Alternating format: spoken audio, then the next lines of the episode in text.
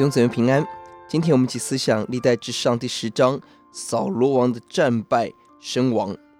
历代志一到九章都在介绍家谱，到了第十章，历史故事事件展开了。第十章开始，而开始的点是以色列第一个君王扫罗王的战败。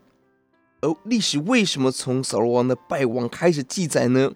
我们可以说，整个历代志上下。强调的是大卫王朝，贝鲁这群人要回去思想神给大卫的约。为什么从扫罗开始呢？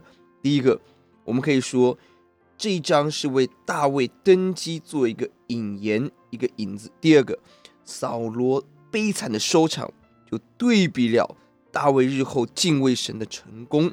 第三个，扫罗的失败也影射。到大卫王朝最后的失败，就是西底家的失败，被掳而失败。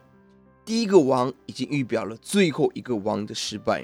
弟兄姊妹，人类所有的制度终将终将走上失败终止，唯有神的工作永远长存。十三十四节告诉我们，为什么以色列的君王会失败？不是耶和华失败，而是扫罗离弃神。特别提到了四个重要的动词：干犯，心态上对神不忠，没有遵守神的命令，特别指妄自献祭、赐死留下亚玛力人的事情，并且求问交鬼的妇人，不求问神。以色列君王在最危急的时候不求问神，去找外邦的偶像，神就把他带到很大的黑暗中。十四节，他没有求问耶和华，所以耶和华使他被杀。把国归于耶西的儿子大卫。扫罗的死因表面上是以跟非利士人的战争失败死在基利心山，更更进一步看是他对神的态度。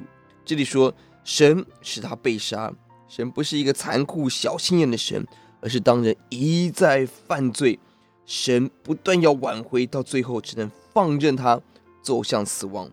而更积极来看，神透过这一个错误君王的离开。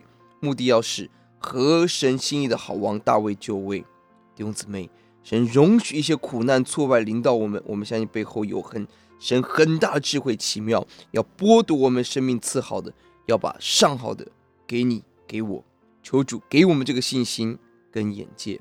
我们先来祷告，耶稣来到你面前，我们看到以色列历史从一个君王的失败开始，哦主啊，看到一个人。干犯神，远离神，不遵神的话语，我入到何等的黑暗中！求你救吧，怜恤我们，欧主啊也帮助我们抓住主，无论得不得，得失不得时，依靠你走十架路，听我们的祷告，奉主的名，阿门。